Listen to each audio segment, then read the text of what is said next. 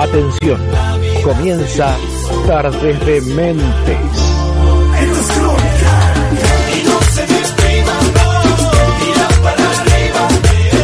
Buenas tardes. Buenas tardes.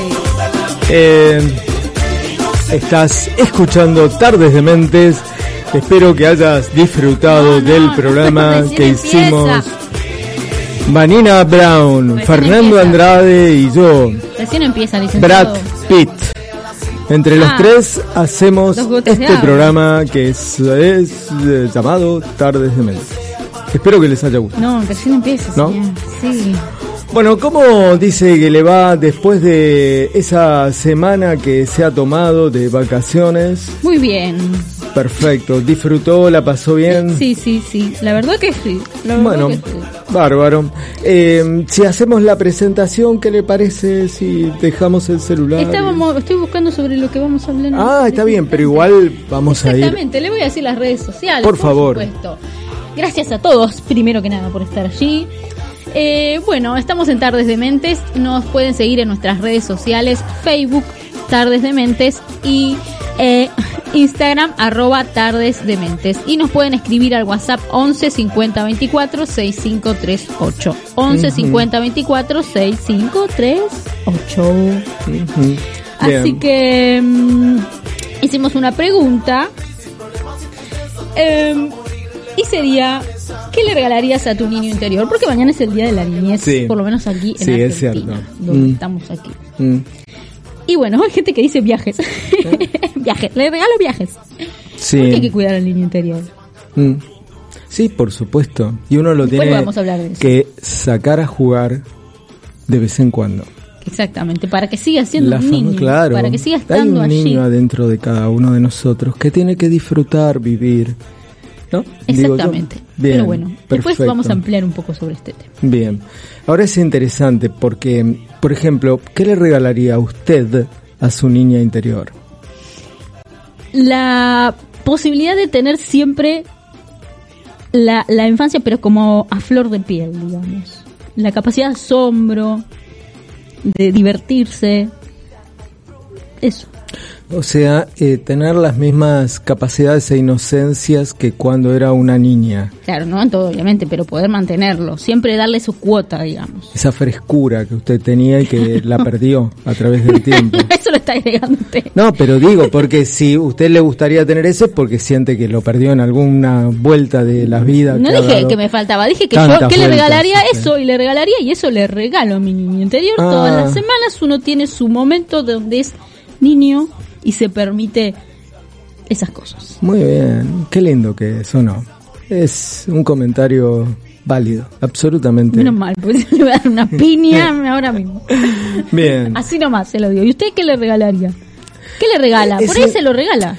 Es interesante porque hay una respuesta que es una respuesta social, que es teóricamente lo que eh, corresponde. Yo a mi niño interior le daría felicidad para el resto de su vida.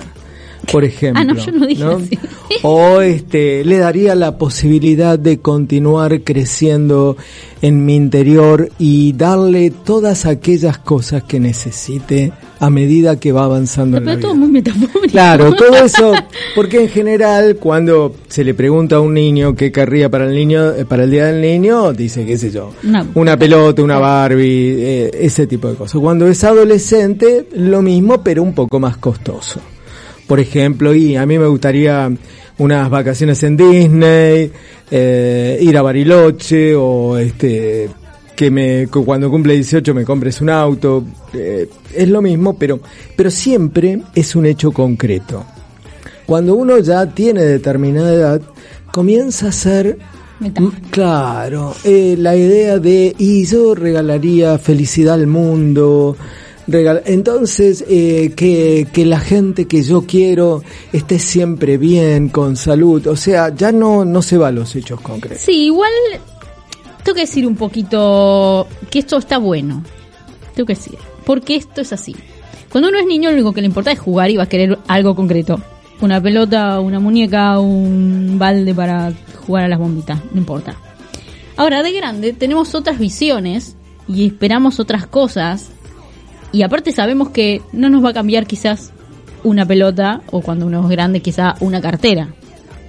¿Sí? Buscamos cosas que nos llenen por otro lado. Por eso decirle que a lo mejor quiere felicidad para su vida, sí, no está dando la respuesta de cómo se consigue esa felicidad, pero sí lo que le regalaría realmente, que es trabajo de uno conseguirlo, ¿no? ¿Ya está? Bueno, hay algo que tiene que ver justamente con la idea del el niño interior.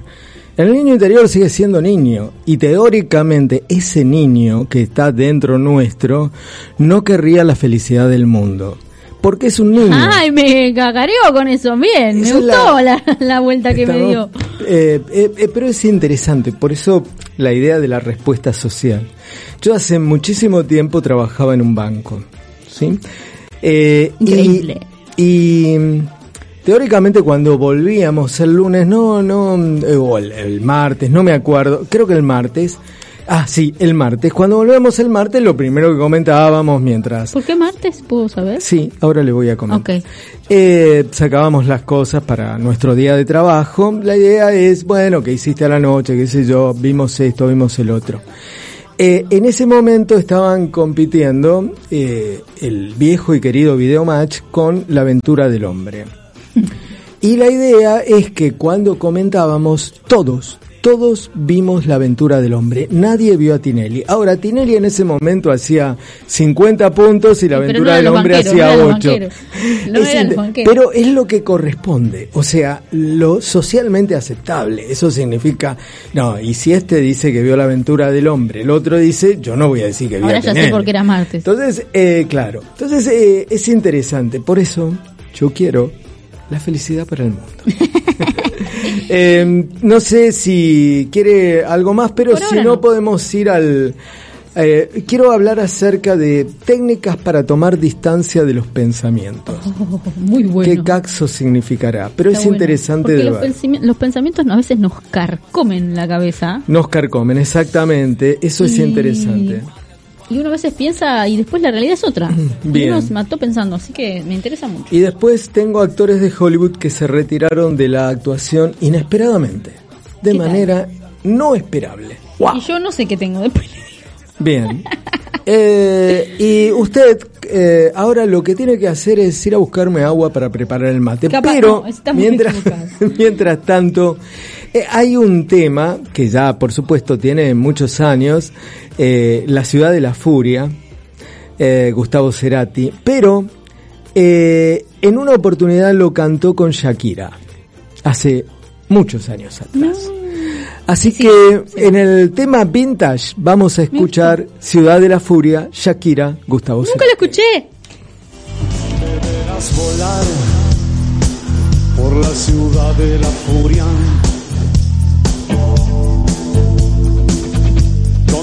nadie sabe de mí y yo soy parte de todos, nada cambiará con un aviso de curva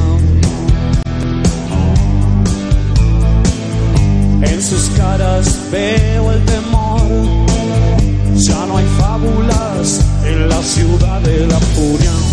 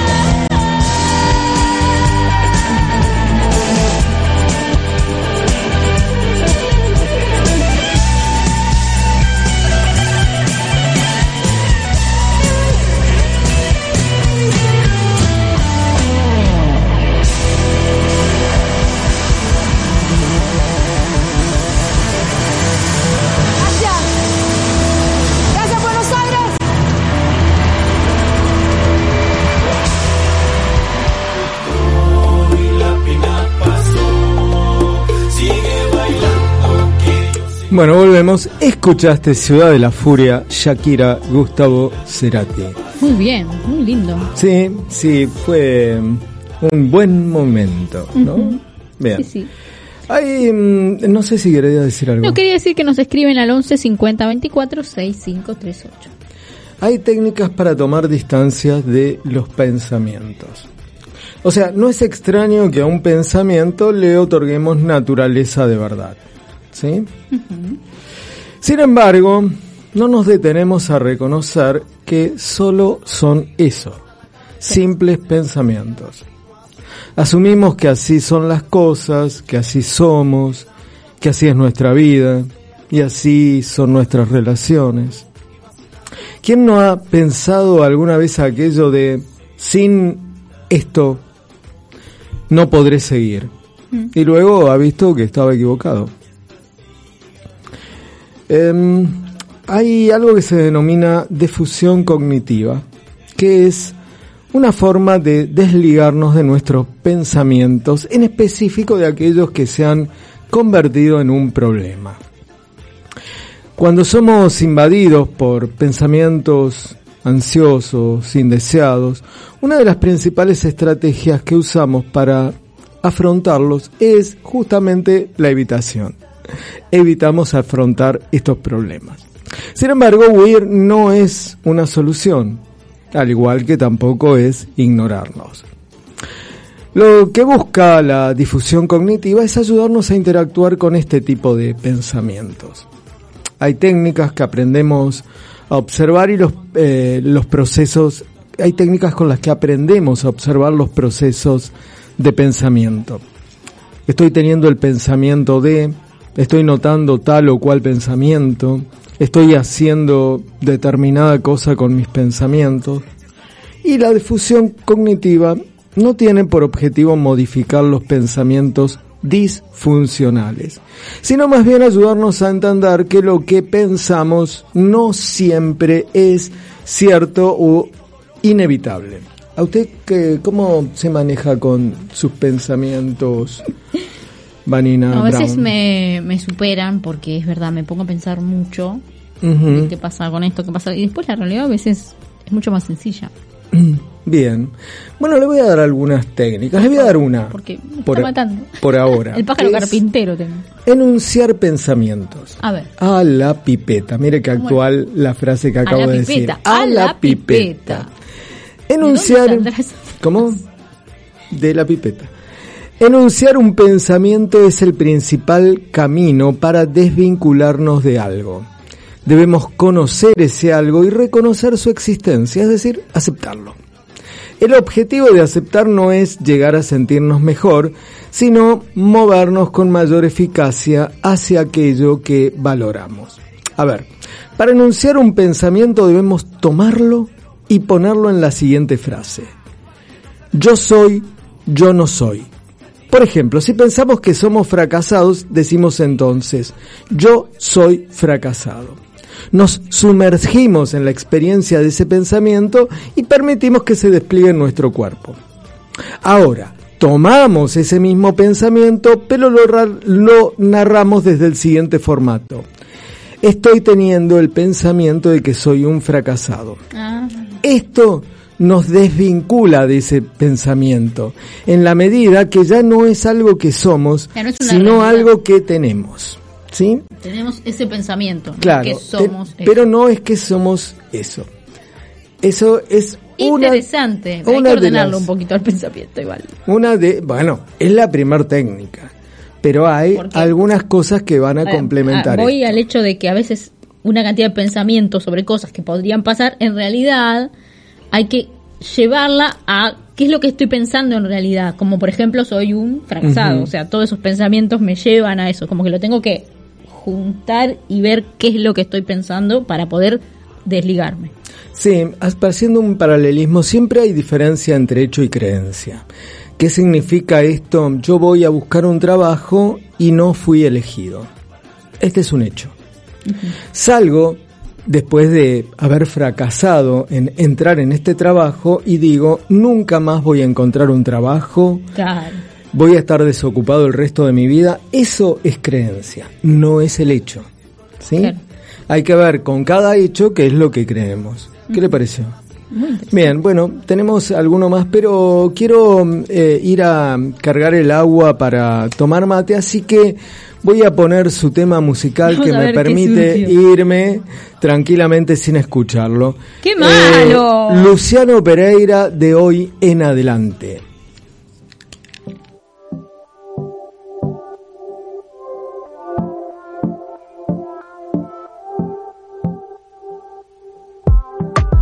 No soy un santo, a veces la embarro. A veces mi boca se equivoca, lo sé. Tampoco mi intención ha sido hacerte daño. Soy solo un humano. Pero yo te juro, mi amor es puro. Ayer no lo dije y estabas hermosa. Se me hizo costumbre tener una diosa. Te mereces todo, todo, todo. Y he sido tan tonto. De hoy en adelante,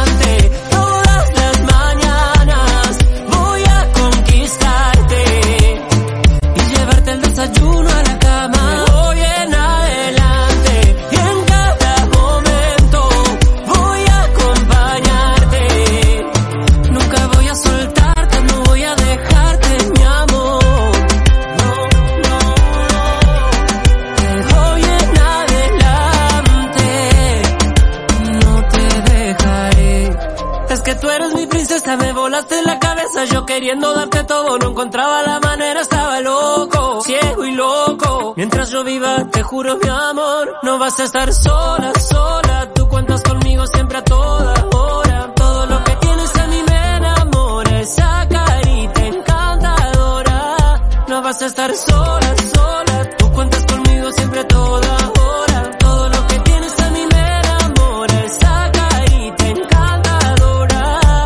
Llegué tarde y estaba celosa. Y cuando te enojas te pones preciosa. Quiero darte todo, todo.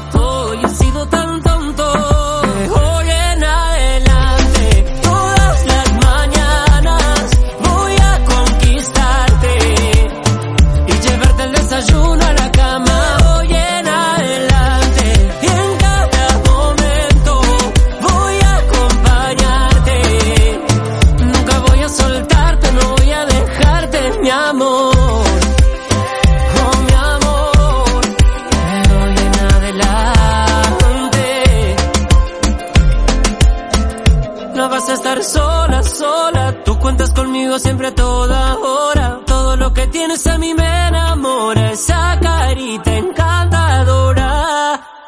Hoy la pena pasó, sigue bailando, que yo seguiré cantándote, ya se olvidó. Bueno, volvemos. Fue cortito, ¿eh? Corto, ¿no? Sí, de Una hoy en, gratis. en adelante, Luciano Pereira. ¿Qué le pareció? ¿Le gustó? Y gustó, sí, sí, si lo sí. eligió, claro, le va a gustar. Y bueno, igual eh, ver, tampoco fueron todas decisiones así como, ah, las elegí rotundamente.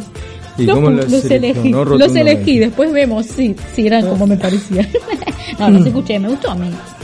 Bien. Nuevo. Bueno, eh, estábamos hablando acerca de cómo tomar distancia de nuestros pensamientos. Trate de no romper nada. Lo primero Ay, es enunciar esos pensamientos. Lo segundo es distanciarse. ¿Qué A ver. significa eso? Distanciarse quiere decir alejarnos de nuestros pensamientos para verlos desde una perspectiva más amplia. Eh, pensar en el proceso, contemplate a vos mismo ubicado en un camino de crecimiento continuo, busca la contradicción, que significa esto, el hecho de abrazar y aceptar estas contradicciones, mejora tu grado de tolerancia a la incertidumbre y obviamente a los pensamientos, ¿no? La contradicción justamente entre creencia y hecho, ¿no?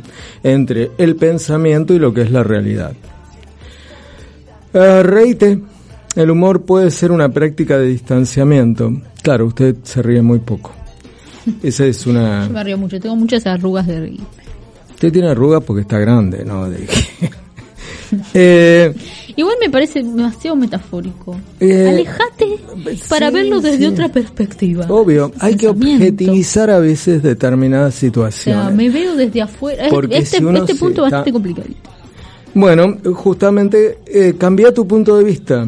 Contemplar tus pensamientos desde la perspectiva de otra persona. Bueno, justamente es ponerse afuera de la situación Claro. y mirar el problema o nuestros pensamientos como si fuéramos un Otros- visitante, otra persona. Bueno. Intentarlo, puedo Bien, verbalizar lo que te preocupa. Identifica tu pensamiento como lo que es, un pensamiento y nada más. Eso, ese punto a mí me parece súper real. Ajá. Porque a veces uno está mucho con el pensamiento adentro, ¿no? Porque es un pensamiento, y no lo saca. Sí. Y cuando uno lo verbaliza y, se, y empieza a analizar, esta es la situación que estoy pensando. ¿Qué es lo que Mm. me preocupa de esto que estoy pensando? Cuando uno por ahí lo dice, Sí. resulta que diciéndolo uno se escucha, no sé cuál es el mecanismo, y se da cuenta que a lo mejor no era tan importante como uno lo pensaba. Bien. Eh, háblate en tercera persona. Esta estrategia te permite ir más allá del punto de vista del yo como referencia. Algo ejemplifique. ¿eh? Uno va controlando. Eh, me acuerdo cuando decía Maradona piensa, ¿no? Claro, ¿de y hablaba, hablaba el Diego, ¿no? Decía Claro. así, Maradona piensa, bueno. No, no. Eh, después tenemos gustó mucho. la pérdida de sentido. ¿Que, que un golpe en la cabeza? Podemos quedarnos repitiendo la palabra fracasado, por ejemplo, hasta que pierda todo su significado. Ah, del sentido de la, Sí, eh, una estrategia efectiva para depurar el sentido de nuestros pensamientos consiste en repetirlos varias veces, varias veces, hasta que de manera natural seamos capaces de ver la ausencia de su sentido en lo que tenemos en la cabeza. ¿Mm? Este es peligroso. Eh, intentar repetir varias veces la palabra mesa. Repetila muchísimas veces de seguido. Mesa, y mesa, mesa. vas a ver cómo termina siendo extraña y sin sentido. Bueno, es sin sentido y extraña ya desde un principio, Sí, ya pero decirlo. después más. Sí, bueno, lo igual mismo este- sucede este- con los este- pensamientos. Este es peligroso igual, porque por ahí uno dice, no dice lo suficientemente soy un fracasado soy fracasado", y, y se lo termina creyendo. Bien, eh, es eh, interesante. Eh, debilitar las narrativas verbales. Para ello tomamos una hoja y la dividimos en dos columnas. En la de la izquierda escribimos cosas negativas que nos han sucedido y en la columna de la derecha escribimos los efectos que han tenido en nuestra vida esas cosas negativas que vivimos. Este punto me gusta. Por ejemplo, escribimos la palabra yo soy en la parte superior de una hoja en blanco. Y luego hacemos una lista de los diferentes roles y características que nos hacen ser lo que somos. Terminada la lista, intenta señalar las características que son incompatibles entre sí. Porque por ahí yo pongo yo soy tal cosa y tal cosa y de repente cuando después miro lo que escribí me doy cuenta que hay cosas que- en las cuales fui contradictorio. Entonces, Sí. esta es una de las cuestiones y la otra, el le anterior repito, me parece claro, bárbaro. tomamos una hoja, dividimos, parece- escribimos cosas negativas que nos sucedieron de y los este, efectos. de este yo creo que se va a sacar es la, la mejor de todas las técnicas que presentó. Ajá. Porque a veces eso negativo que vamos a poner que nos sucedió, cuando Sí. vamos a la otra parte de la, de la, la otra columna, digamos, Sí. donde está qué sacamos de eso, Sí. seguramente va a haber más cosas positivas. Mm, sí. Seguramente cosas positivas que no hubiéramos sacado sin eso negativo que nos pasó. Bien. Y Ese punto mm, ese le gustó, perfecto. Con que le guste uno, ya es suficiente. Creo que ese es el que tienen que tomar todos como consejo mío. Ya está, ya está, con eso es suficiente. Eh, usted eh, sabe que yo juego al pádel, ¿sí? Sí, sí, ahí veo que tiene como un- una Eh, marquita. No, ya, acá. ya estoy mejor. Tiene una marquita Sí, en no la sé nariz. si me quedó torcida la nariz o qué, pero No, no todavía sé. después de dos semanas, eh, eh, todavía no cuando me tocó Ah, ¿le me- duele? me duele un poquito. Se peleó, para los que no saben, Eh, se peleó con la paleta. Sí. Eh, Ganó la paleta. mm, Pero bueno, si querés eh, jugar al pádel y además tener una buena atención médica, tenés que ir a Primo Pádel. Ahí en Chile en 1566. Eh, te voy a dar el teléfono porque tenés que reservar porque las canchas están generalmente ocupadas, así que es bueno que reserves. El teléfono es el 4381-6900. 4381-6900 y los horarios son amplios. ¿m? Y ahí te van a atender Liliana, Vicente, Juan y Fabián, que Fabián también da clases de pádel, así que si querés aprender, bueno, eh, eso es eh, para que juegues al pádel. Probablemente dentro, el sábado que viene no, el otro sábado vaya a jugar mediodía para después estar en el programa. Pero Tenga cuidado, por favor. eh, espero no llegar goteando un poco de sangre como la última.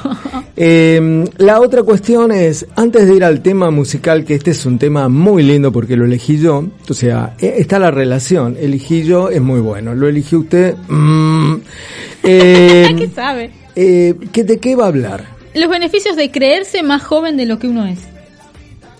¿Me está diciendo algo a mí? Porque me está mirando con una cara como diciendo, esto es para usted. No, no es para mí. Fíjese. O, ah, me, me voy a fijar. Mientras Sí, tanto, vamos a escuchar cómo se acabó. Hash. Algo cambió sin proponérmelo. Me acostumbré a tu voz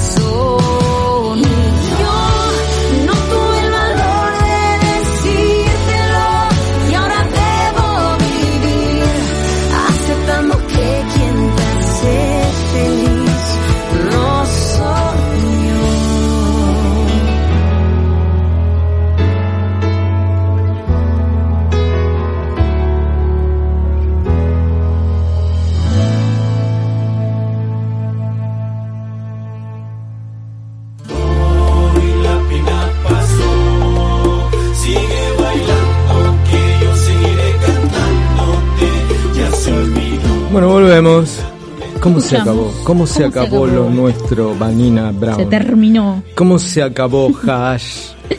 Eh, Bueno, bien, bien. Perfecto. Bien, Hash me gusta. Nos escriben al 11 50 24 65 38. Mm, Los beneficios de creerse más joven de lo que uno es. Sí, sí, sí, sí. A ver, no me mire cada vez que dice eso. No, te- no, no, más joven de lo que uno es. Eh, ¿Se está engañando la persona que, que se niega a sentirse vieja? ¿Se están Eh, engañando? ¿Se engaña acaso? Mm. No, tal vez no. Ajá, bien. ¿A los cuántos años considera usted que se llega a la mediana edad? ¿Entre los 40 y los 60, 50 y 70? ¿Algún punto intermedio? Si usted me dice a mí, yo está, creo no, que me, no era una pregunta, no, dígame. Dígame, dígame. Eh, mm. Eh, en este su último programa, tráteme bien. Eh, alrededor de los 45. Ahí hay un libro que se llama La, La vida mediana comienza a los 40, pero yo creo que actualmente es Esa es la 45. mediana edad. Sí. Eh, probablemente usted no se va a sorprender, pero la respuesta que la gente da a esta pregunta depende de cuán viejos sean cuando se les plantea. Y yo le hice responder antes, así que vamos a ver.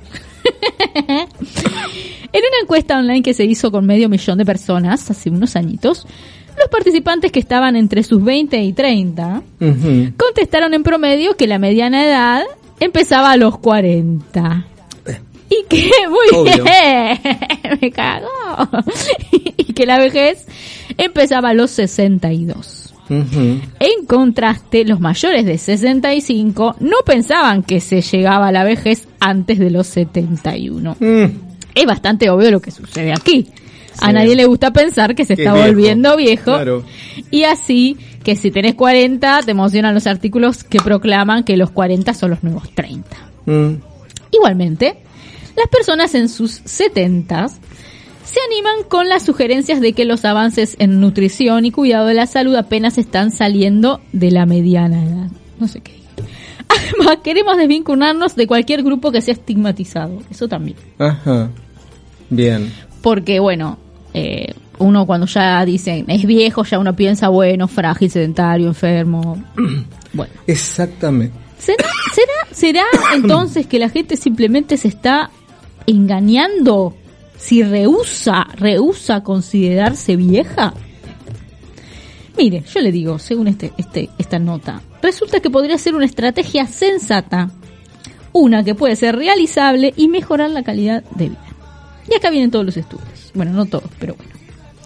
Investigadores tenemos. Tengo que Hannah decir- Cooper. Tengo Sí. que- antes que me diga lo de Hannah Cooper, quiero decirle que una cuestión es la edad biológica. Esto, Mire cómo me late loco. esto significa que teóricamente, biológicamente uno tiene determinada edad. La otra cuestión es cómo lo lleva física y mentalmente. O sea, uno puede a los 70 años jugar al pádel y otra persona a los por 40 alguien que conocemos. puede eh, papá y otro a los 40 puede eh, ya sentir que por algún problema de rodilla y demás, claro, ya no puede. Tengo amigos como como Dieguito que es eh, el que grabó los las este separadores que teóricamente, bueno, tienen un problema en una rodilla y entonces ya hay determinadas actividades que no puede hacer. Entonces, también hay que ver cómo estamos física y mentalmente a medida que vamos avanzando en, en la vida. ¿sí? El director de nuestra obra, Eduardo Bertoglio, es una persona que lleva espectacularmente su edad. Es divertido, es creativo, aparte su manera de, de- de mostrarse es eh, también divertida. Eh, hace eh, apogeo, no, apogeo es la palabra, no. No sé qué quiere decir. A los años 80. Hace recordar a los años 80, los hippies, Woodstock, bueno, eh, todo ese tipo de cosas, ¿no? Uno lo va recordando, bien, al verlo a él, ¿no? Trencitas, Rastitas. rastas, eso, rastas, sí. Investigadores tenemos a Hannah Cooper y Sid Michael Marmot, famosos por demostrar el impacto que el estatus socioeconómico puede tener en nuestra salud y expectativa de vida. Realizaron un amplio estudio en que los participantes les hicieron la misma pregunta. ¿Cuándo empieza la vejez? Bueno, las respuestas obviamente que variaban, variaron mucho. Pero lo que eh, Cooper y Marmot encontraron fue que aquellas personas que pensaron que la vejez empezaba antes, probablemente habrían sufrido un ataque cardíaco, tendrían enfermedad coronaria o pobre salud física en general al hacerles un seguimiento de 6 a 9 años después. Claro. Mm. ¿Cómo podría el número que designás como el inicio de la vejez tener este gran impacto sobre tu salud? Es el un estereotipo de la vejez. Aquí tenemos algunos ejemplos. El pensar en la vejez puede hacernos menos activos y así afectar nuestro estado de salud. Sí. Una idea es que la respuesta a la sencilla pregunta de cuándo empieza la vejez realmente provee mucha más información sobre una persona que lo que podría creer. Mm. Podría ser, por ejemplo, que la pregunta estimula a las personas a pensar sobre su propia salud física y si tienen problemas de salud preexistentes o un estilo de vida po- eh, pobre, podrían no sentirse muy bien y tender a pensar que la vejez se aproxima más rápido. Sí, sí, aparte, eh, si alguien tiene determinada edad, alguien que tiene 65 años, y usted le hace esta pregunta, y responde la vejez empieza a los 60, O sea, obviamente eh, esto está relacionado con la idea de ¿Cómo se entonces soy viejo. Claro. Bueno, Las personas que piensan que la vejez llega a una edad más temprana también podrían ser más fatalistas y menos inclinadas a buscar ayuda para sus condiciones médicas o adoptar una rutina más saludable, creyendo que la decrepitud es inevitable. Podrían, por ejemplo, presumir que los más viejos son frágiles, así que empiezan a caminar deliberadamente más lento o disminuir el ritmo cuando esto es precisamente lo que no deberían estar haciendo por el bien de su salud física. y Es, es mental. interesante lo que usted plantea, porque la idea es eh, si nosotros elegimos el estado de ánimo en que nos movemos. Eh, y si nosotros elegimos nuestro estado de ánimo, decidimos nuestro estado de ánimo, cuando por ejemplo decidimos estar tristes, nuestro cuerpo se adapta a ese pensamiento. Entonces, eh, caminamos lento, ponemos los hombros hacia adelante, la cabeza agacha. ¿Por qué? Porque nuestro cuerpo obedece a nuestra mente que dice, che, tenés que estar triste. Entonces no podés estar triste teniendo un paso ágil, con la cabeza levantada. Bien, eso quería decirlo. Sí. Podrían pensar que por la edad van a olvidar cosas y así que dejan de depender de su memoria. Ya se desligan porque ya saben que van a olvidarse las cosas y ya sí. entonces por la duda. Sí. Hasta es posible que el estrés de estar aferrado a esas ideas negativas sobre la edad contribuya a la inflamación crónica y problemas más importantes. Después cuando estemos en la pausa me dice qué hacemos acá, porque no me acuerdo. ¿Qué hacemos acá? Me asustó. De manera que confirmar el estereo- estereotipo de la persona mayor podría incrementar los precisos problemas que se temen. Ujú. Y por supuesto acá viene lo importante. ¿eh? A ver. Todo esto podría también, también ser cierto a la inversa. Epa, O ¿cómo sea, significa? La gente que piensa que la vejez empieza más tarde en la vida Sí. podría estar más consciente de su salud y estado físico y entonces, entonces dar pasos activos para mantenerse mejor. Sí, por supuesto. Se creen más jóvenes, por ende se comportan más jóvenes, creando un círculo virtuoso. Mm. Positividad versus negatividad. ¿Se lo digo Fíjese después? usted, usted ni, ni se imaginaba que yo nací en 1939. Y sin embargo, acá estamos. Acá está, acá estamos. Eh, Ahí la dentadura, se cae. eh, bueno, no sé Tengo si... un poquito más que habla de diferentes estudios y se lo voy a decir después del. Perfecto. Yo porque este tema aprovechen para ir al al baño, baño. salir, tomar un poco de aire. Pero Me vuelvan, ¿eh? Este lo eligió usted. Eh, me acostumbré, Becky G, Mau y Ricky. Vamos al tema y volvemos.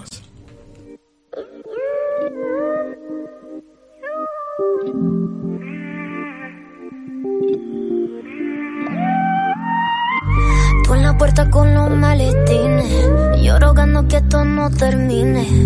No lo imaginaba. No entiendo nada. Regresa. Estoy trasnochada mirando tu perfil. Ay, regresa. Que no sabe cuánta falta me haces por aquí. Contesta. Que te estoy llamando para ver cómo estás. Contesta. Que podré extrañarte yo, yo no puedo más. Yo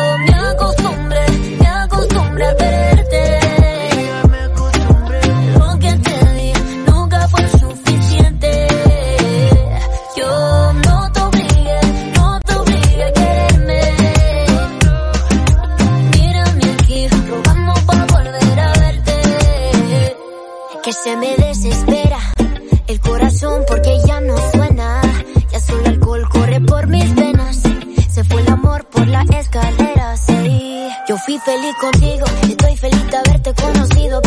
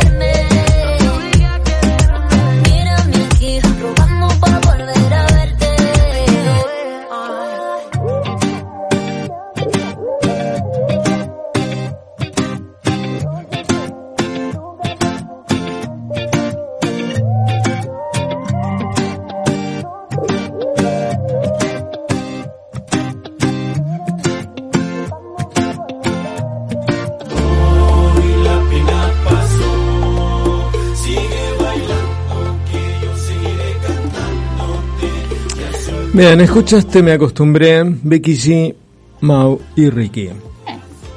Sí. Mm, No se, durmió dijiste. na- no se durmió nadie, pero tampoco fue. Bueno, estamos con los beneficios de creerse más joven de lo que uno es. Le devolví Sí. acá, pero no Ah, me lo trajo de gracias. vuelta.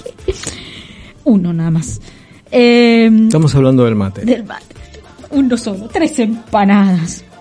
Bueno, cualquiera sea la explicación, el estudio de Cooper y Marmot no es la única investigación que muestra los beneficios medibles de pensar positivamente sobre el paso de la edad. Mm, Becca Levy de la Escuela de Salud Pública de Yale, ¿cómo se dice?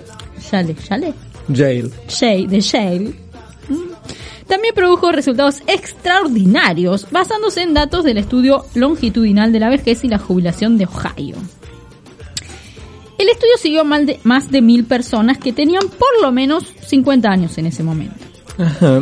Levy encontró que las personas que tenían ideas positivas de su vejez, que coincidían con comentarios como tengo tanta energía como el año pasado, y que no estaban de acuerdo con que uno se vuelve menos útil con la edad, Sí. vivieron en promedio 22,6 años después de haber participado por primera vez en el estudio, Wow. mientras que los que se sentían menos positivos sobre la vejez vivieron apenas 15 años más en promedio. Mm, bastante diferencia.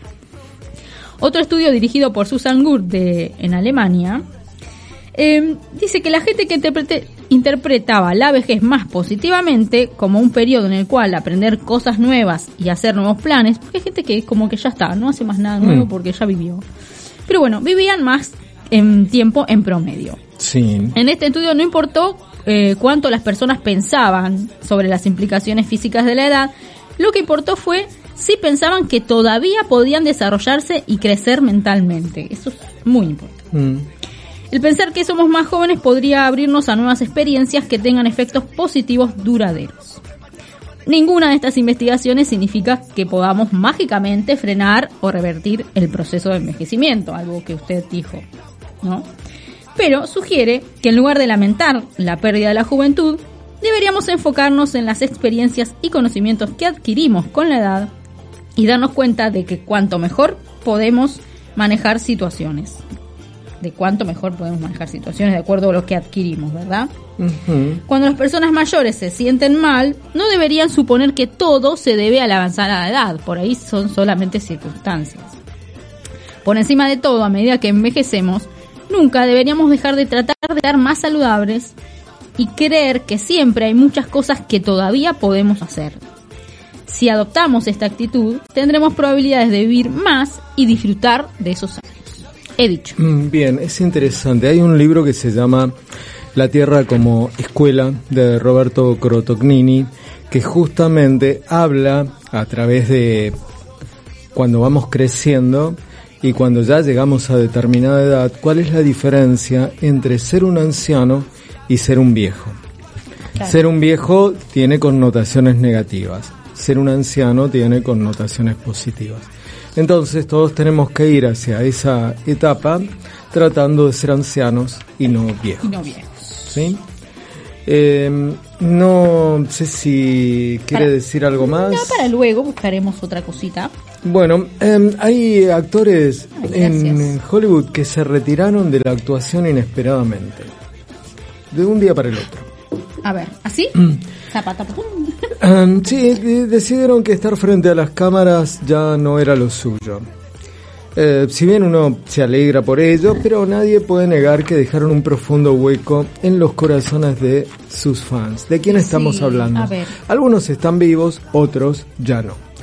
Por ejemplo, Audrey Hepburn. ¿Qué pasó con Audrey ella? Hepburn Con es ella. reconocida como una de las actrices más exitosas de Hollywood y una de las mayores bellezas del mundo. Pero mucha gente olvida que se retiró solo unos años después de estar en la cima de su carrera. Mire, yo no sabía eso. Mm. Eh, tiene algunos, algunas películas espectaculares y una de ellas se llama Espera la Oscuridad, eh, la cual hace el papel de no vidente que es espectacular. Una película de suspenso. Después tenemos a Shirley Temple, que alcanzó la fama mundial como actriz infantil, apareciendo en más de dos docenas de películas en la década de los años 30. A finales de la década de los 60, Temple se alejó del mundo de la actuación y se centró en hacer del mundo un lugar mejor, trabajando como delegada de las Naciones Unidas. Fue embajadora de Ghana, Checoslovaquia. ¿Sí? Pero igual estuvo varios años. ¿Sí? Bueno, fue inesperado tal vez, pero estuvo varios años. Después tenemos a Cameron Díaz. ¿Qué? Éxitos como La Máscara, Locos por Mary convirtieron a Cameron Díaz en una de las actrices más populares y queridas de Hollywood durante los 90. Después de aparecer en más de 40 películas, parecía que nunca dejaría atrás su reconocida carrera actoral, hasta que en el 2014 sorprendió al mundo cuando anunció que se retiraba del brillo y el glamour del cine. Fíjese. ¿Pero se retiró? Sí, ¿Cameron Díaz se retiró? Sí. ¿Me va a decir que después de 2014 no hizo más nada? No. Después tenemos a Meg Ryan. Su cabello rubio se la, la convirtió en un ícono del estilo de la época y su agradable personalidad la llevó a ser una de las favoritas de Hollywood de los 90. Sin embargo, una serie de eventos desafortunados con su vida amorosa comenzaron a ensombrecer su carrera, distanciándola de la industria. En el 2003, su actuación en la película En carne viva recibió duras críticas, alejándola aún más de los reflectores. En 2019 explicó a The New York Times que estaba cansada de que la actuación la aislara de su vida, así que se iba a tomar un tiempo. Después tenemos a Angus T. Jones, ¿qué le parece? Que no sabemos qué. Era el niño más carismático de Hollywood con un brillante futuro por delante. Sin embargo, desconcertó a todos aquellos que durante años lo vieron interpretar al adorable Jay Harper en Dos hombres y medio. Ah, no sé, no me acuerdo del Mm. nombre. Cuando anunció que se alejaría de la actuación en el apogeo de su éxito para seguir un rumbo muy diferente. Luego de convertirse en el actor infantil mejor pago de la televisión en el 2010, con solo 17 años, a finales del 2012, reveló públicamente que se había convertido en un cristiano devoto y que ya no quería aparecer en el show, calificándolo como Claro, algo eso. absolutamente desagradable. Después tenemos a um, Gwyneth Paltrow, que apareció por primera vez en la escena de Estados Unidos a principios de los 90 y no tardó mucho en alcanzar el estatus de estrella cuando recibió un Oscar en 1999 por su papel de Shakespeare enamorado. Sin embargo, la actriz anunció su retiro en el 2020, dejando bastante claro que la actuación no es una de sus prioridades. Paltrow ha declarado que dejó de hacer películas al darse cuenta de que no le encanta actuar tanto y que perdió el rumbo después de ganar su Oscar. Además dijo que parte del brillo de la actuación se desvaneció. Así que también. ¿eh? Y después otro fallecido, Sean Connery, una de las grandes estrellas de los 90, uno de los actores íconos que haya interpretado James Bond en la pantalla grande. Ah, después le voy a decir quién puede llegar a ser el nuevo James Quiero Bond. saber eso. En el 2006, Connery confirmó sus intenciones de dejar de actuar definitivamente, citando a los tontos que ahora hacen películas en Hollywood como la razón principal para su partida. Y Connery cumplió su promesa y nunca volvió a la actuación formal en pantalla, solo aceptó un par de papeles de doblaje en el 2012, que fueron sus últimas actuaciones. El actor falleció en el 2020 a los 90 años. ¿Sí? Bueno, ahora mm, este tema lo elegí yo, es un tema interesante, se llama XT4S1S. Dana Paola. Vamos al tema musical y volvemos.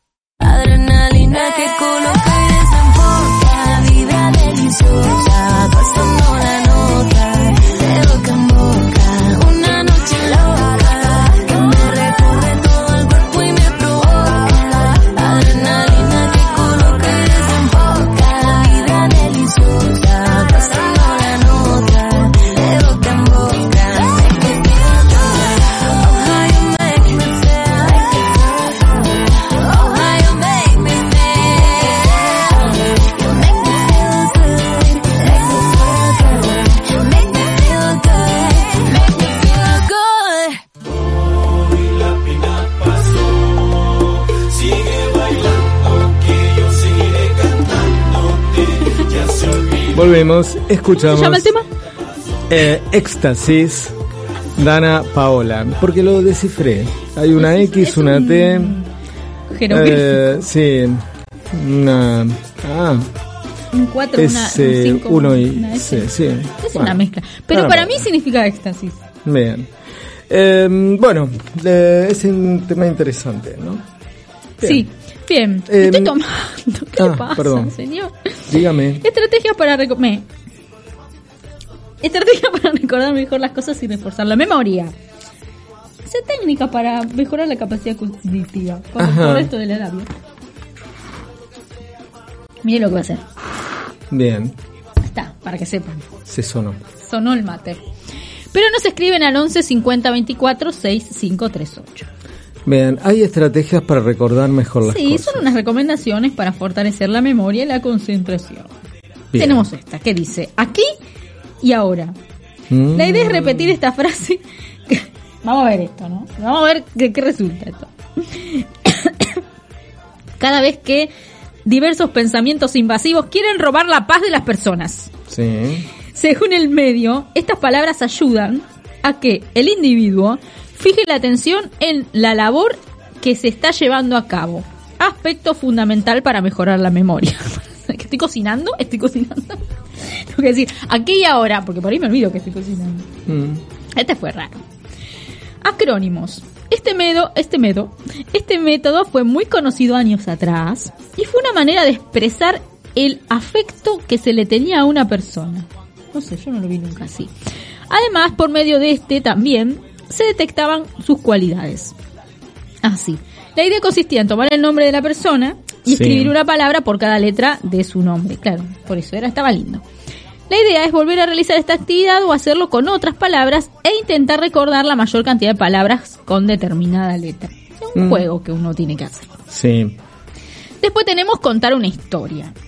La idea es, esto se lo podemos hacer a, a alguien que sepamos que puede llegar a tener algún problema de salud, de memoria, de... Ajá. O para ir ejercitando aunque no tenga ningún problema. O sea, Sí. nuestros padres, por ejemplo. Contar una historia. Que a veces uno los tiene que hacer hablar. Oh. Ay, contame una historia. La idea es recordar como mínimo siete palabras con el fin de contar una historia de manera audible en donde se mencione cada una de las palabras. Entonces te doy Sí. estas palabras. Ta, ta, ta, ta. Contame una historia. Se tiene que acordar las palabras que uno le dijo. Tiene que ser una historia coherente. Bueno, más o menos. Bien. Pero está bueno, ejercita. La verdad es que está bueno. Descubrir un patrón. Este es más difícil. Ya acá hay que tener voluntad. La idea es memorizar un patrón de 15 dígitos. Como por ejemplo, 2, 5, 8, 11, 14, 17, 20, 23, 26. La dificultad... ¿Se lo acordás? Sí, obvio. Dígalo. 26 es el último. sí. Bien. Bien, bien igual. Yo no Mm. me acordaba y lo acababa de decir. La dificultad se reduce enormemente al descubrir que estos números guardan entre sí un patrón regular, de tal manera que se suma siempre al anterior más 3. En este Ajá. caso. Un Un sí, una vez descubierto el patrón solo se puede solo se debe recordar y dar y de mm, ¿Eso para qué es? El inicio, uno tiene que saber el primer número Sí, pero y sabiendo eh, que todo descubrió esto era para para ejercitar la memoria. ah, ejercitar la memoria. Es muy bueno. Bien. Este, esto de los números, yo me- Sí. cuando era pequeña, yo recordaba más cosas, Sí. adolescente, tenía más memoria, pero me pasaba que cuando me daban un número y yo no lo podía anotar, Sí. recibía el número en mi cabeza y era como 2, 2, 4, 6, 3. Entonces yo hacía 2 más 1, 3 menos 2, 4. Y me acordaba la suma, la resta, la división. O sea, buscaba un patrón que sea coherente para poder recordar el patrón. O sea, no es que decía más 2 menos 5 ve- menos 29, porque eso no tiene sentido. Buscaba un patrón que se pudiera recordar. Y yo me acordaba los números de teléfono así. Qué bien. Qué loca la, la tipa. Pero Sí. bueno. En serio, yo me los acordaba. Le juro que me los acordaba. Ahora ni me acuerdo, ni encontré el patrón. Pero no me lo dijo nadie. Lo hice para acordarme una vez y me resultó. Bueno, asociación para recordar nombres. Esto me lo dijo una profesora. Bueno, a mí no, a toda la clase en un momento. Sí. Porque a algunas personas se les dificulta recordar el nombre de personas que conocen por primera vez. Yo soy una. Y las caras ni le cuento. La idea es realizar una asociación entre los nombres. Y algo que nos haga recordarlo. O incluso asociarlo con el nombre de una persona cercana que se llame igual. Eso hacía la profesora. Yo no sé, se acordaba de 85 nombres. Y decía, ah, mi prima, cada vez que uno decía nombre, ah, mi prima Carla. Y ahí ya, ella ya te decía un pariente o el verdulero o lo que sea, Mm. y se acordaba tu nombre. La primera vez te decía quién le hacías acordar y después ya se acordaba. Es muy útil. Sí. El método de los loci. ¿Qué significa loci? Esta práctica consiste en diseñar un plano mentalmente, por ejemplo, de una casa, e ir colocando la información nueva en cada una de las estancias. Si se desea recuperarla, se tendrá que hacer un recorrido mental por la casa ir recogiendo los datos. Mm. ¡Ojo! Sí, una casa grande. Pero Entonces, en cada- en el primer dormitorio tengo tal ¿Qué cosa. tengo que hacer mañana? Está en el primer Claro. dormitorio. Eh, Sí. La remedio que da en el seg- Está muy interesante. Mm. Parece una bobada, pero me parece que está bien. No está Es mal pensado. Interesante, por lo menos para probar. No está mal, no está mal. No está No. mal pensado. Me asombro. Le digo que yo tenía pocas expectativas de esto Mm. Y resultó bastante positivo. Me lo voy a poner en práctica. Yo tengo poca memoria, así que si me acuerdo, voy a probar. lo voy a probar. Bien. Bueno, espero que les Mm. sirva. A mí me parece que está bárbaro. Eh, superar el dolor de las rupturas. No. Cuando una relación se rompe, un sentimiento de desamparo e incapacidad se puede apoderar de nosotros. Más tarde vendrán la rabia, la frustración, la tristeza. Se trata de emociones que vendrán y se irán, que debemos dejarnos sentir sin anclarnos en ellas, que acompañarán nuestro duelo y nos harán más sabios. Aceptando el dolor de las rupturas, aceptamos también el amor y podemos valorar nuestro pasado para abrirnos con esperanza al futuro. ¿Sí? Esto es ahora cuando volvamos del tema que usted eligió, que la gente va a aprovechar para ir al baño. Es muy lindo. Eh, Tengo que decirle que es muy mm. lindo el tema que viene. Bueno, sí, superar el dolor de las rupturas es. Eh, vamos a escuchar la distancia, los pericos y volvemos.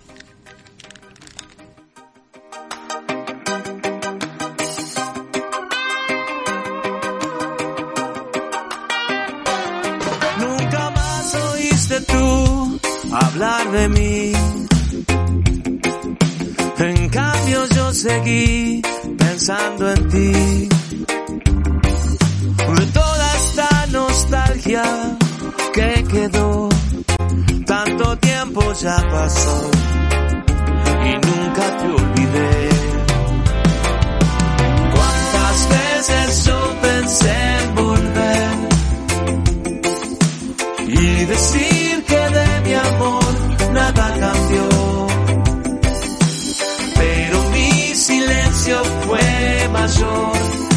distancia muero día a día sin saberlo tú. El resto de ese nuestro amor quedó muy lejos olvidado para ti viviendo en el pasado, aún estoy, aunque todo ya cambió, sé que no te olvidaré. Cuántas veces yo pensé en volver y decir que de mi amor nada cambió, pero mi silencio fue mayor y en la distancia muero día a día sin saberlo tú.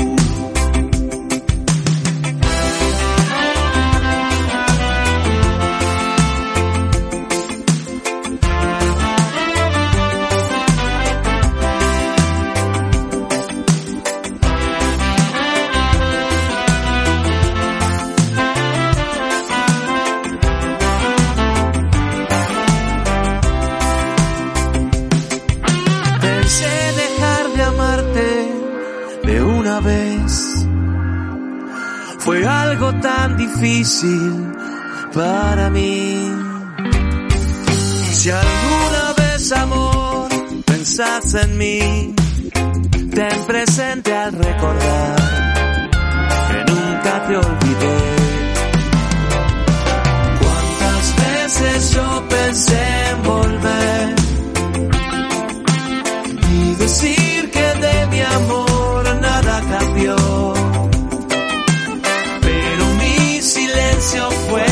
Mayor y en la distancia muero día a día sin saberlo tú.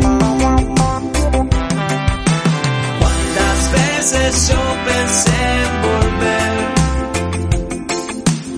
y decir que de mi amor nada cambió. Pero mi silencio fue mayor y en la distancia muero día a día sin saberlo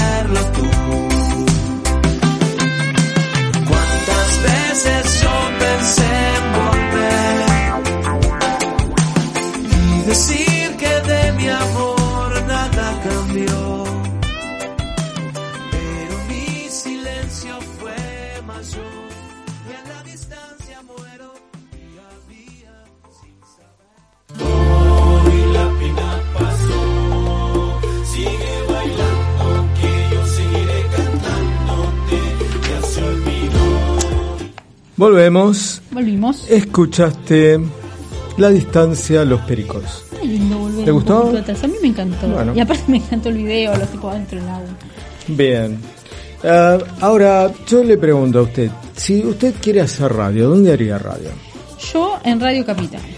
En Radio Capital. así, ni lo- ni lo tuve que pensar. ¿Y por qué haría radio en Radio Capital? Porque acá tienen, son profesionales, te atienden de 10, te resuelven todos los problemas, te acompañan en todo, Qué lindo. te facilitan las cosas. ¿Y dónde, a dónde tengo que divinos. llamar? Tiene que llamar a Karina al 11 56 56 2262. 11 56 56 2262. Karina ahí siempre dispuesta a dar todas las explicaciones necesarias. Perfecto. Así y ahí vas a tener la recomiendo. posibilidad de tener tu propio programa de radio. Exactamente. ¿Sí? Bien.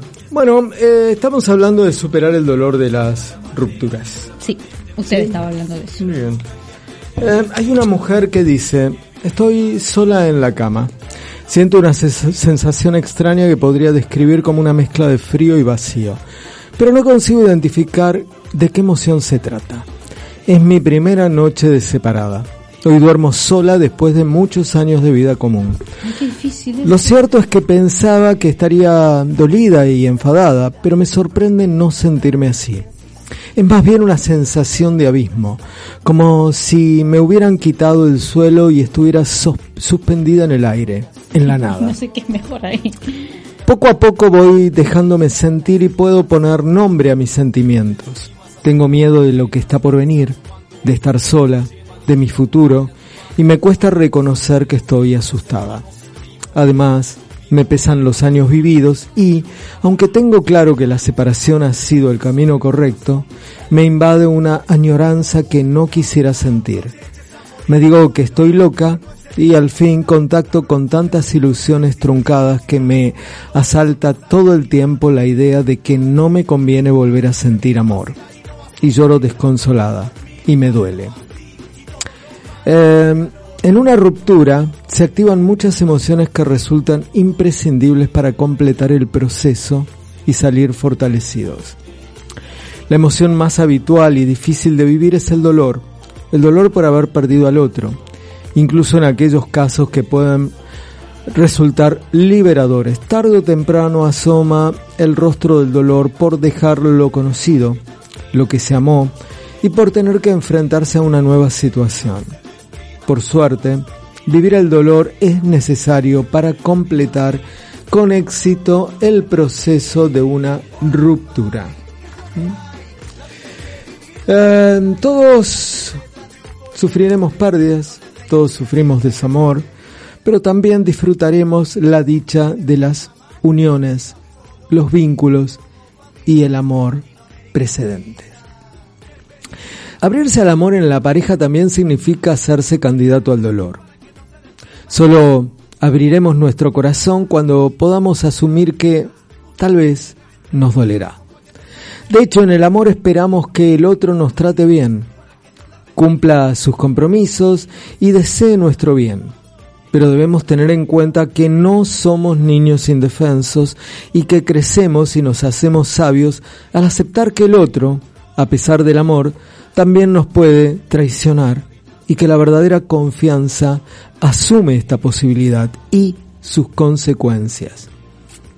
Si la traición, el desamor o la ruptura inesperada tienen lugar, se pone a prueba nuestra autoestima que consiste en sabernos capaces de superarlo, en que saldremos fortalecidos y nos abriremos a nuevos retos emocionales. No se puede construir sobre cenizas y escombros, se edifica de forma segura sobre los aprendizajes anteriores, sobre la integración nutritiva de nuestro pasado. Eso es importante que lo tengas en cuenta. Analizar lo que ha ocurrido es bueno para seguir creciendo y aprendiendo en la vida. Pero juzgar, culpar y criticar durante mucho tiempo al otro solo acentúa el sufrimiento. En general se trata de intentos para hacer más soportable el dolor que, con el tiempo, pierden su fuerza. La rabia es producto de la frustración ante los proyectos comunes incumplidos. Es una manera de mostrar nuestro desacuerdo con lo ocurrido. Ninguna emoción es en sí mismo peligrosa, tampoco la rabia. Lo que es disfuncional es quedarse anclado mucho tiempo en alguna de ellas. Nuestro proceso de ruptura concluirá cuando miremos atrás y podamos agradecer lo vivido y aprendido en nuestra relación pasada. Cuando guardemos el amor que hubo como un regalo, cuando podamos dejar libre al otro y desearle lo mejor. ¿Mm? Eh, hay algunos pasos que son interesantes de, de ver para eh, gestionar bien las emociones que nos produce el desamor o el abandono. Eh, pero bueno, si a usted le parece, si usted está de acuerdo, vamos a escuchar un tema que elegí yo.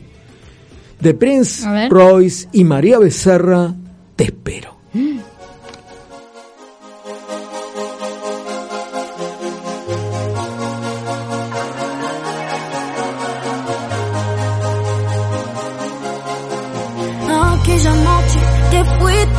el viento, bajo la luna me dijiste lo siento, ya no te amo, se terminó lo nuestro, pero te mata el arrepentimiento. ¿Será que estoy soñando demasiado? ¿O me has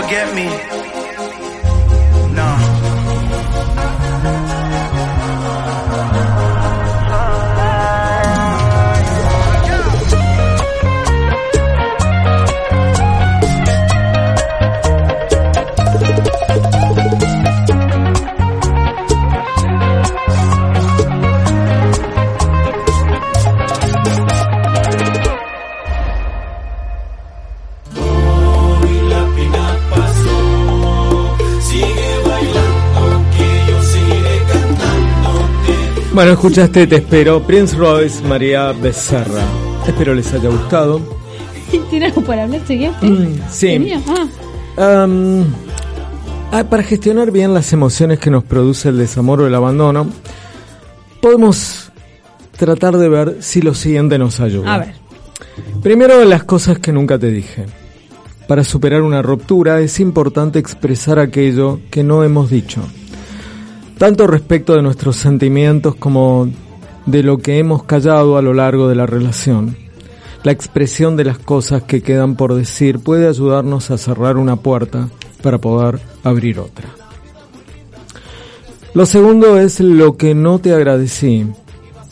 Agradecer todo lo que la otra persona nos ha aportado es de suma importancia. Lo que siempre perdurará. La ruptura no concluye con la separación o con la firma del divorcio. El proceso de una separación tiene su propio biorritmo emocional. La pareja puede perdurar de alguna manera por ahí como padres. Entonces hay cosas que siempre van a perdurar. Eh, y también van a perdurar recuerdos lindos, no solo los recuerdos que llevaron a la separación. Y lo que está por venir, lo previsible, previsible, es que tengamos, eh, conozcamos nuevas personas, tengamos nuevas parejas, algunas serán estables, y eso no significa que quedemos anclados a una relación que, que no funcionó, sino también la, darnos la oportunidad a lo que vendrá. Pero para eso tenemos que cerrar las parejas anteriores, porque si no cerramos la pareja anterior no podemos intentar otra. ¿Sí?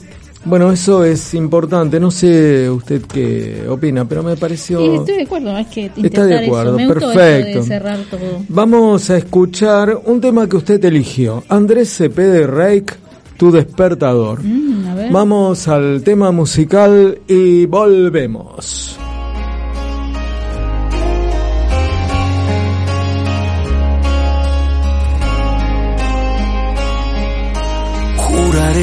Que no te llamaré, que no te vuelvo a hablar, que no te buscaré, porque si tú me pides tiempo, todo el tiempo esperaré. A que tú me mires como ayer, que vuelvas a ser tú y me vuelvas a querer, porque si dije para siempre, para siempre te amaré. Y si te vas porque alguien más puede robarte el corazón, quédate el mío y que palpite por los dos. No hay nadie más,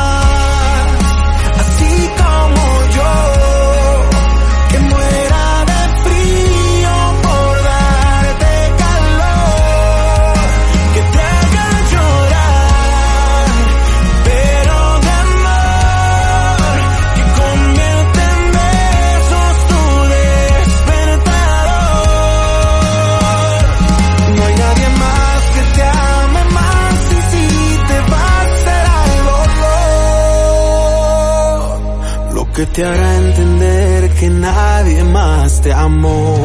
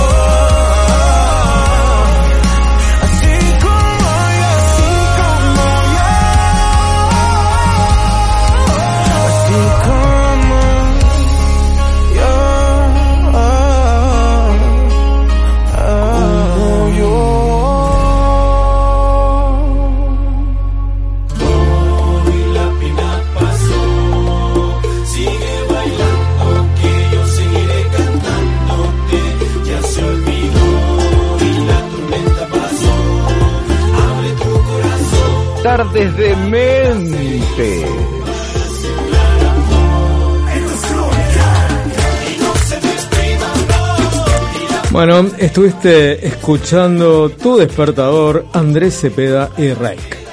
Lindo tema. Le gustó, ¿no? Sí. bien. Bien, Aprobado, eh, aprobado. El próximo James Bond podría ser mucho más joven de lo que se esperaba. Bien. Hablando de juventud. Eso me pone contento. De vejez. Em, ¿Que lo van a elegir a usted, dice? y eh, ya tengo algo a favor. Chance. Si bien los productores dijeron que el actor que interpretará al nuevo 007 debía tener 40 años, bajaron ahora la vara a 30. Bueno, lo bajaron demasiado. Con la idea de atraer a un público mucho más joven a la franquicia. Claro, claro. ¿Mm? Igual, eh, puedo... Por favor, ¿Qué va a ¿qué, decir, qué no? va, ¿Qué qué va va a a decir? decir? Porque dicen 40, ¿Qué? ¿Qué? bajaron Sí. a 30. O sea, sí. no suban a más de 40, pero yo creo que todas las mujeres estamos de acuerdo que está mejor uno de 40 que uno de 30. Eh, bien, uno bien, bien James Bond. Sí, por supuesto, habría que ver qué público quieren captar. Y también el contrato por cuántas películas serían, porque quieren mantener a alguien ya durante Ah, determinado tiempo. claro, no pueden elegir uno grande. Claro. Está bien, está bien. Igual lo que yo voy a es, es que para en cuanto a actor masculino, si los que están hablando es del público femenino, Sí. va bien 40, 30, lo que sea. Sí. Ahora, si estuvieran buscando una mujer, ya ahí sí tendrían que ver lo de la edad, porque el hombre es un poquito más quisquillo. Bien, en busca de un sucesor para Daniel Craig en el rol de James Bond parece no ser tarea tan sencilla. ¿Puedo preguntarle algo? Sí. Daniel Craig, ¿qué pasó? ¿Se No, dijo, ya está. Se nos cayó Daniel. Eh, sí, acuérdese que en la última película, no quiero spoilearlo, pero No, este... no, no me lo diga. Bien. No me lo acuerdo, pero no me lo diga. Entonces, saben eh, el último rumor eh, es que están buscando un Bond más joven. Alguien probablemente en sus 30. Al final del día, quieren a alguien que sea Bond en las próximas tres películas. Claro. Para la franquicia quieren a alguien que lo lleve a cabo de la misma manera que lo hizo Daniel Craig. Otra cosa que dicen es que tiene que medir más de un metro setenta y ocho. Sí, Hasta ahora doy las dos cosas. sí. ¿Se atoró? Me ahogué, me ahogué. Eh, con esta nueva disposición, ni Henry Cavill, ni Rubio Tom. Hardy, entra, entra ahí también. ni Idris Elba estarían aptos para No el papel, siendo Ray Jean Page, con sus 34 años, el único de los preseleccionados que cumple Ah, con ese los sí, requisitos. No, no me gusta. Él es fantástico, quiero decir, tiene más carisma en su dedo meñique que la mayoría de la gente en todo su cuerpo.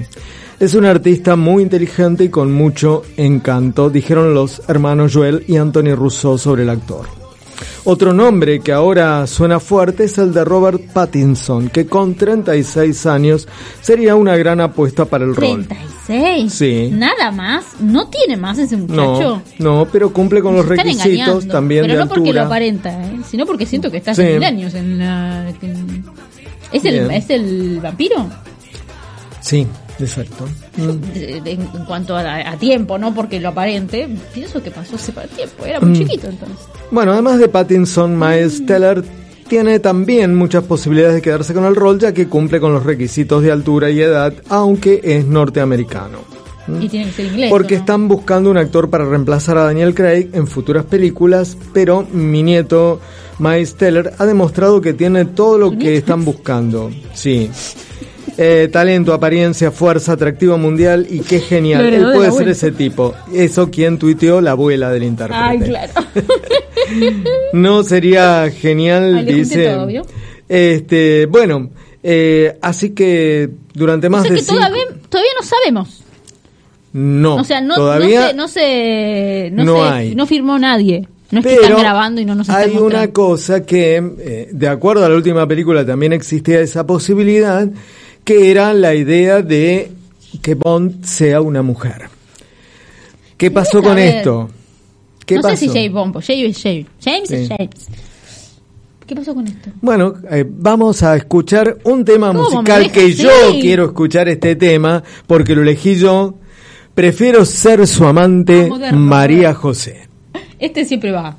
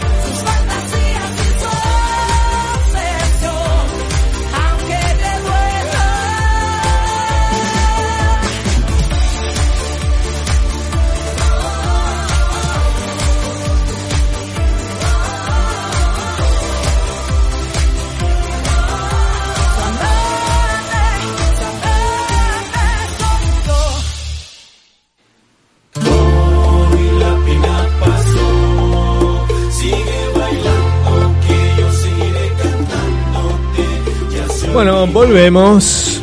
Estuviste escuchando Prefiero ser su amante, María José. Con noches de... No, tardes, ahora es tardes, tardes de mente.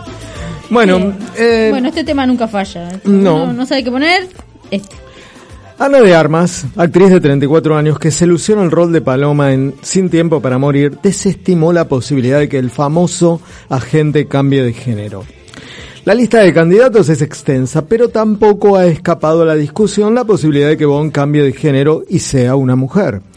Aunque muchos ven esa opción con buenos ojos, la mayoría de los fanáticos se oponen. Mm. Y una de las que recientemente se ha sumado al debate es Ana de Armas.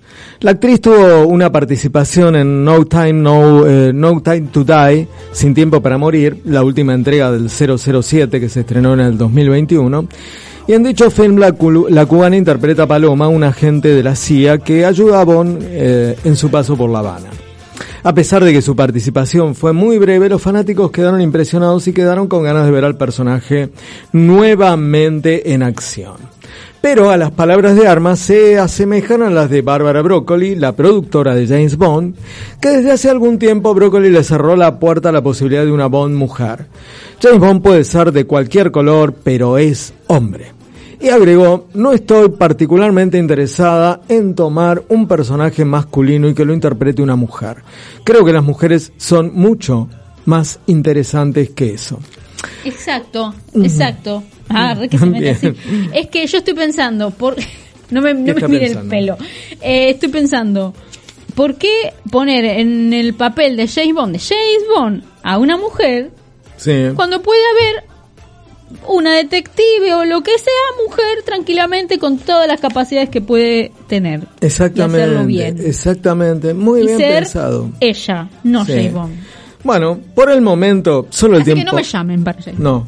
no lo hago Por el tiempo, solo el tiempo, por el momento, solo el tiempo lo dirá. En tanto, la lista de candidatos sigue aumentando. hombres Desde Idris Elba a Henry Cavill, pasando por Tom Hardy. De hecho, hasta eh, le en- entró dentro de, de estos posibles Dwayne Johnson, La Roca, como uno de los favoritos. No, no, no, no. ¿Qué están haciendo? Mm. Eh, Ah, se me fueron sí. para cualquier lado, chicos. No, no, tengo que Em, llamar, a voy a hablar. Voy a Bueno, hablar con esta la, la ¿Qué otra tiene cu- que ver? sí.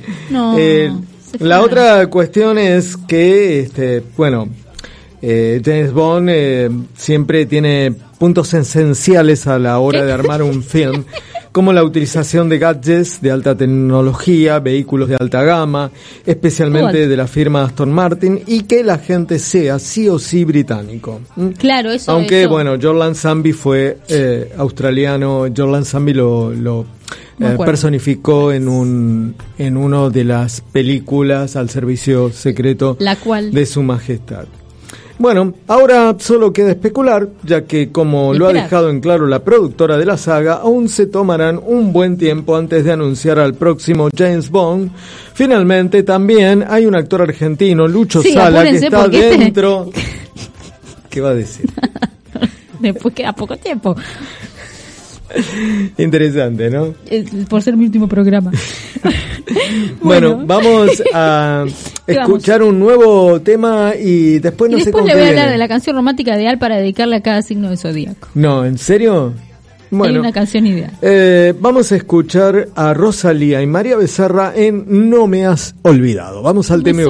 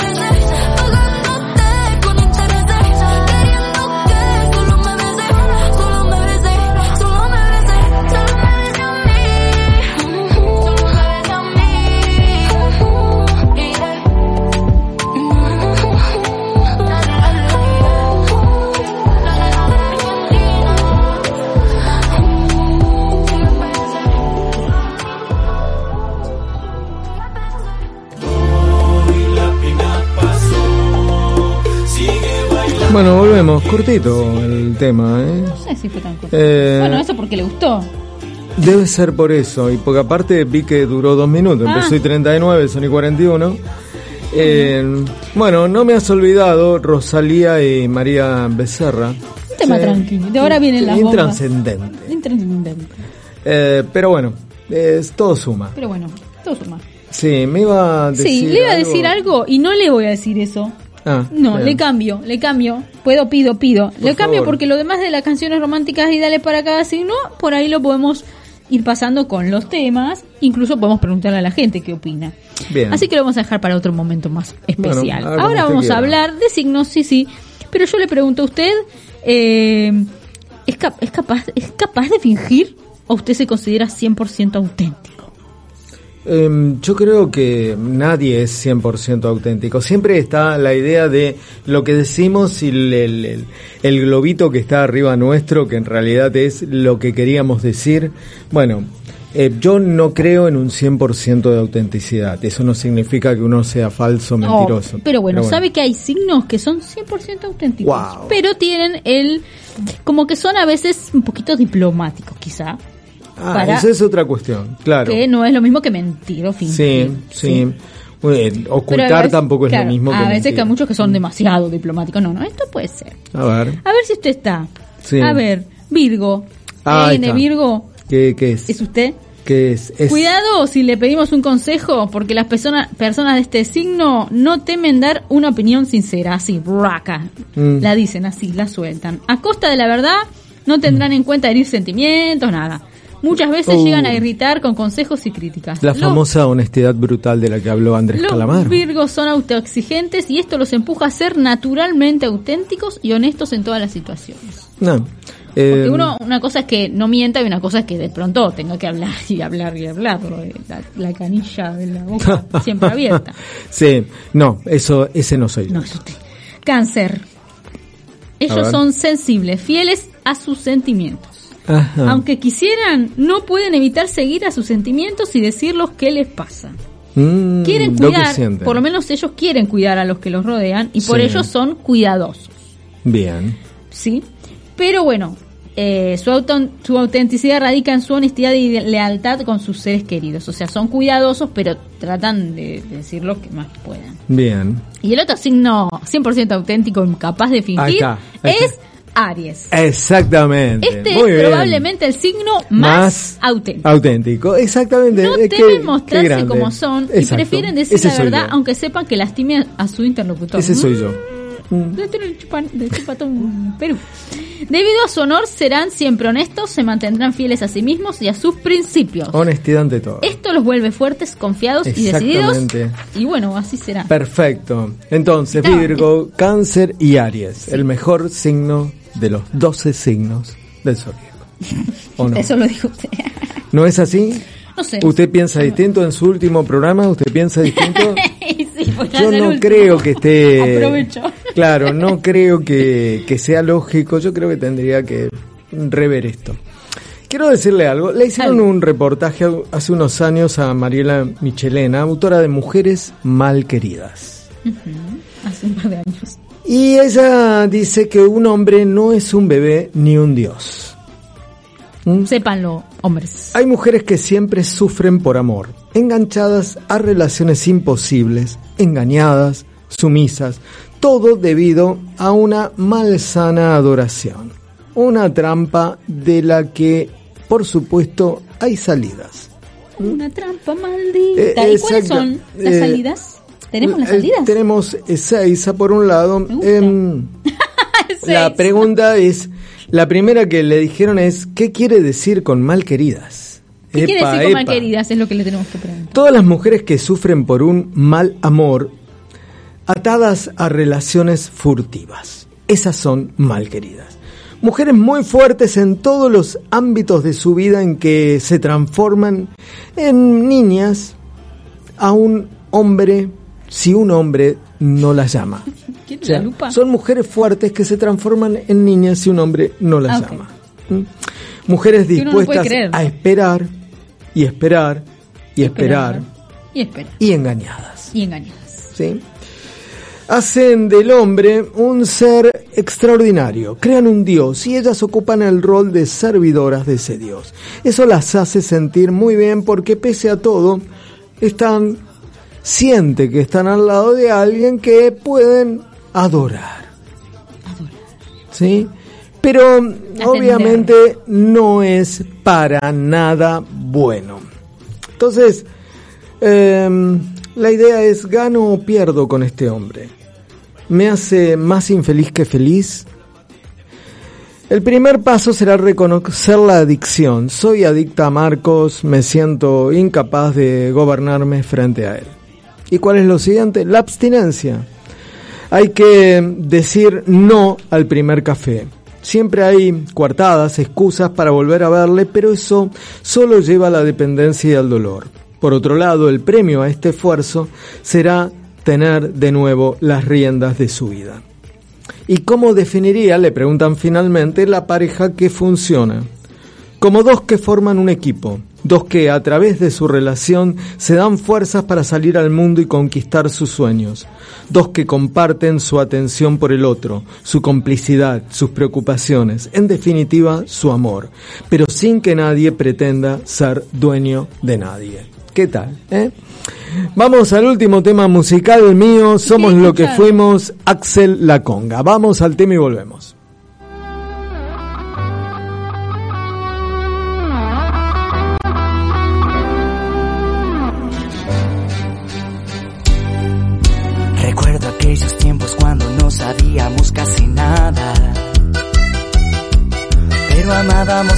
Tantas fuerzas, con todas las ganas.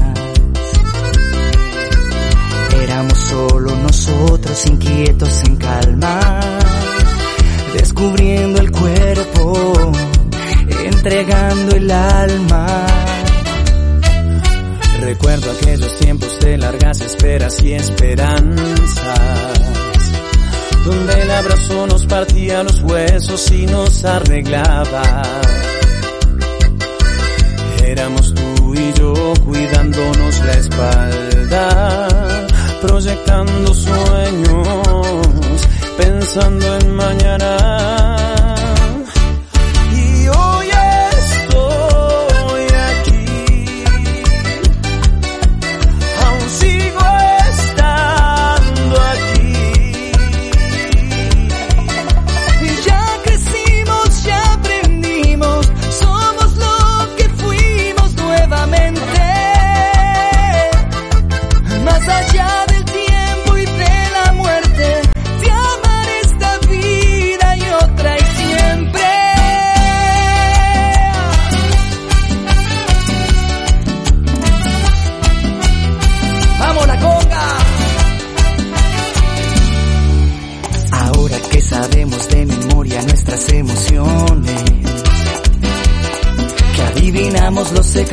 Aceptamos los errores. Vuelve a nacer cada día la misma confianza. Creo en lo que crees y con eso alcanza.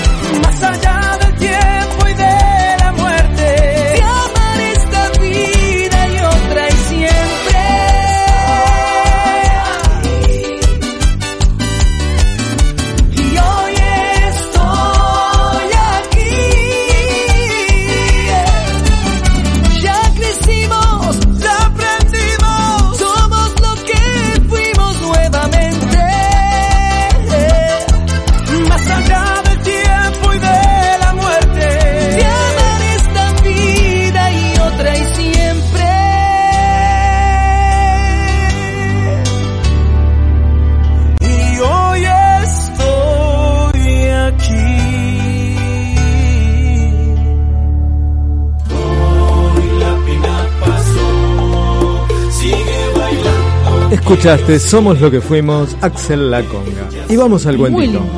El cuentito de los buenos sábados. Cuentan que un rey tenía un consejero que ante circunstancias adversas siempre decía, qué bueno, qué bueno. Qué bueno, qué bueno. Un día de cacería el rey se cortó un dedo del pie y el consejero exclamó, qué bueno, qué bueno. El rey, cansado de esa actitud, lo despidió. Y el consejero respondió, qué bueno, bueno. qué bueno. Tiempo después el rey fue capturado por una tribu vecina para sacrificarlo ante su dios. Cuando lo preparaban para el ritual vieron que le faltaba un dedo del pie y decidieron que no era digno para su divinidad, dejándolo en libertad. El rey ahora entendió las palabras del consejero y pensó, qué bien que haya perdido el dedo gordo del pie, de lo contrario ya estaría muerto. Mandó llamar al palacio al consejero y le agradeció, pero antes le preguntó por qué dijo que bueno cuando fue despedido. El consejero respondió, si no me hubieses despedido, habría estado contigo y como a ti te habrían rechazado, a mí me hubieran sacrificado. Ah, muy bueno, qué Eh, bueno, qué bueno. Que Vamos con lo que habló hoy mismo. al último tema musical y a mitad del tema cerramos y nos despedimos.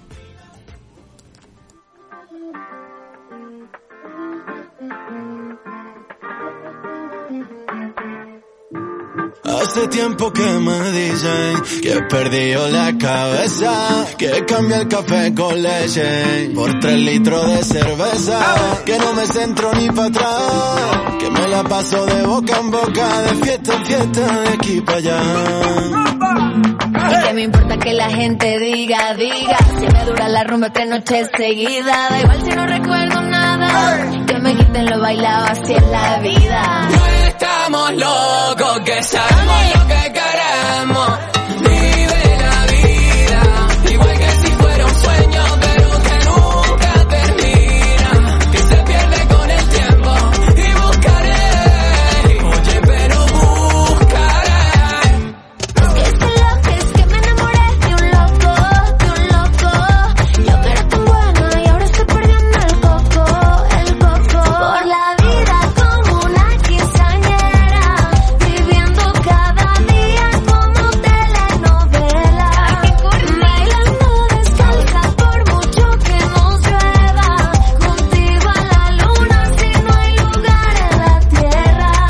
Nos estamos despidiendo con No estamos tan locos, Lérica y Belinda.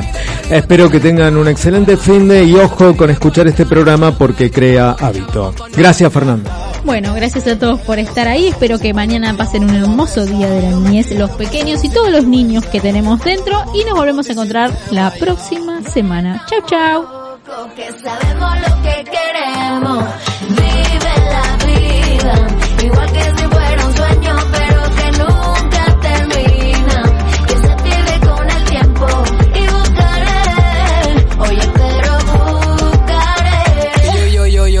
se está liando parda aquí. pasa? Si ¿Qué por?